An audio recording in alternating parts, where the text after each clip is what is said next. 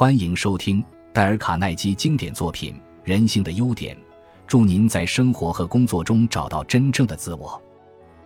第一章序言：我为何并如何写作此书？戴尔·卡耐基，一九零九年，我可以说是纽约最不快乐的人之一了。我当时靠销售卡车为生，可是我对卡车方面的知识一点都不了解。这还不太要紧，最糟的是我一点都不想了解。我看不起自己的工作，我讨厌自己住在西五十六街那廉价且满是蟑螂的房间。我至今还记得墙上挂着几条领带。有一天早上，我伸手去拉一条领带时，惊起了四处逃窜的蟑螂。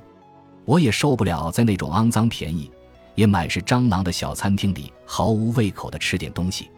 我每天带着头痛回到空洞的房里，这种头痛完全是因为失望、烦恼。不平引起的，我最感到不平的是，大学时代的美梦竟成为了今天的噩梦。这就是人生，这就是我日夜期盼的冒险生涯。如此下去，人生的意义何在？一份我自己都瞧不起的工作，每天与蟑螂为伍，吃廉价食物，对未来不抱希望。我向往自己在闲暇之余能看看书。希望从事大学时代就梦想的写作工作。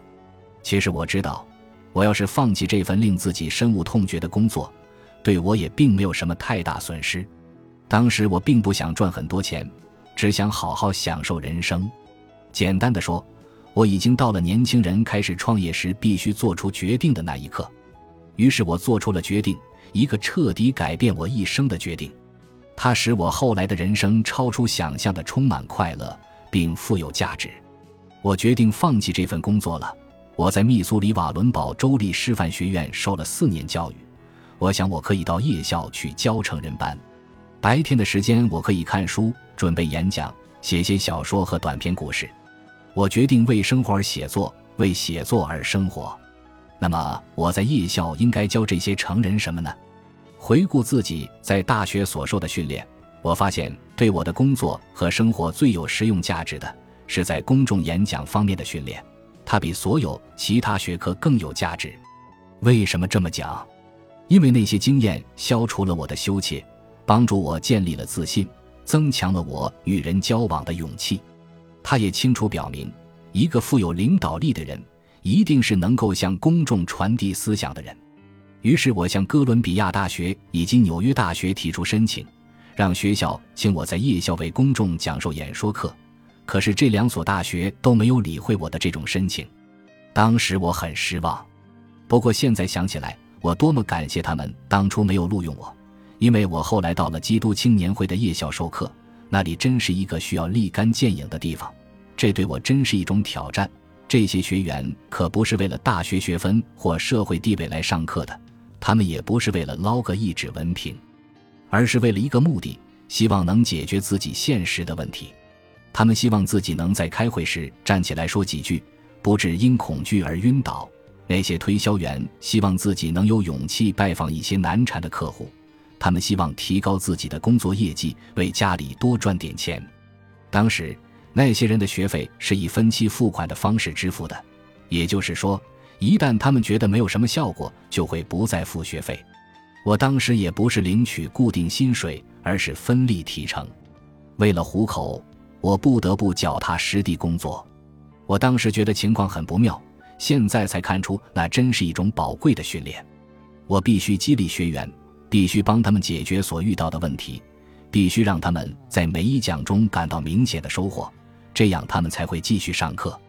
那真是一份有意思的工作，我热爱它。看到这些社会人士如此之快地建立了自信，有些还获得了晋升加薪，这实在令我颇感意外。成人般的讲授如此成功，远远超出了我最乐观的估计。本来最初青年会不愿给我支付每晚五美元的薪水，可三个季度之后，他们主动提出每晚支付我三十美元。刚开始，我只教公众演说，有了几年的经验之后，我发现。这些人也需要赢得友谊与影响他人的能力，于是我准备教他们这些东西。可当时找不到一本有关人际关系的著作，我决定自己动手。不过它不是以通常方式写成的，而是由这些学员的经验逐渐演化而成的。这本书就是《人性的弱点》。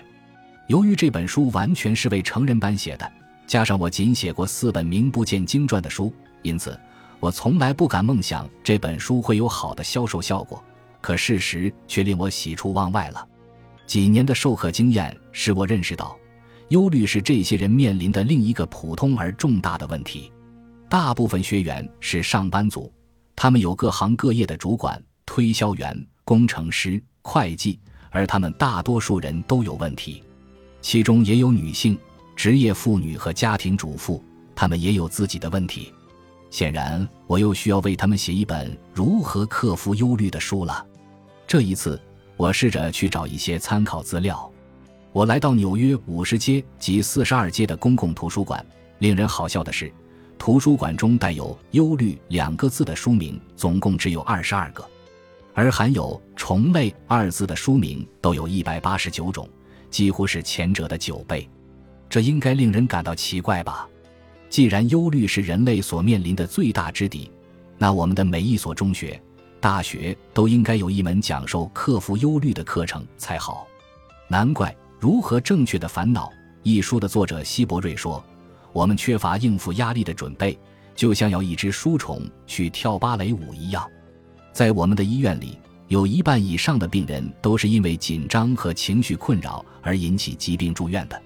我把纽约公共图书馆书架上二十二本有关忧虑的书都看遍了。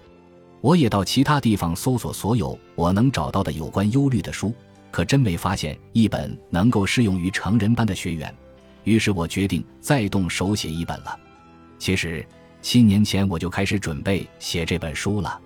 那时我阅读一些古今中外哲学家对忧虑的看法，我也看过上百种传记，从中国古人孔子到丘吉尔。我还访问过许多杰出人士，如克拉克将军、亨利·福特、罗斯福总统夫人、布雷德将军、拳王杰克·戴普西以及陶乐西·迪克斯等。不过这都只是一个开始。我还做过一个比采访。阅读更重要的事情。我在一个专门研究如何克服忧虑的实验室里工作了五年，也就是我的成人训练班所组成的实验室。就我所知，这是世界上第一所，也是唯一一所研究忧虑的实验室。我们的做法是，将一套克服忧虑的准则交给学员，请他们回去实际运用，再回到班上报告结果。很多学员报告的都是一些过去能够用之有效的方法。可以说，我是世界上听过克服忧虑的演讲最多的人。除此之外，我还看过成百上千的克服忧虑的经验，有些是他人寄给我的，还有一些是在班上得过奖的。总之，这本书绝非来自象牙之塔，也不是如何克服忧虑的学院派研究报告，而是一本记录成百上千位成年人克服忧虑的报告。这绝对是一本更为实际的书。法国学者华莱士说过：“科学是对成功做法的一种汇总。”本书就是收集那些经得起时间考验，并成功克服忧虑的事例。不过，我得先警告你，书中并没有什么新点子，你倒是会发现一些不大常用的方法。事实上，你我现在缺少的不是什么新观念，我们所认知的已足够引导我们享受快乐的人生。我们都熟知很多做人的道理，我们的问题并非出自于无知，而是无为。本书的目的是重新阐明、发挥一些古老的基本真理，督促你采取行动，实际演练他们。当然，你看这本书，并不是去了解这本书是如何诞生的，你要的是行动。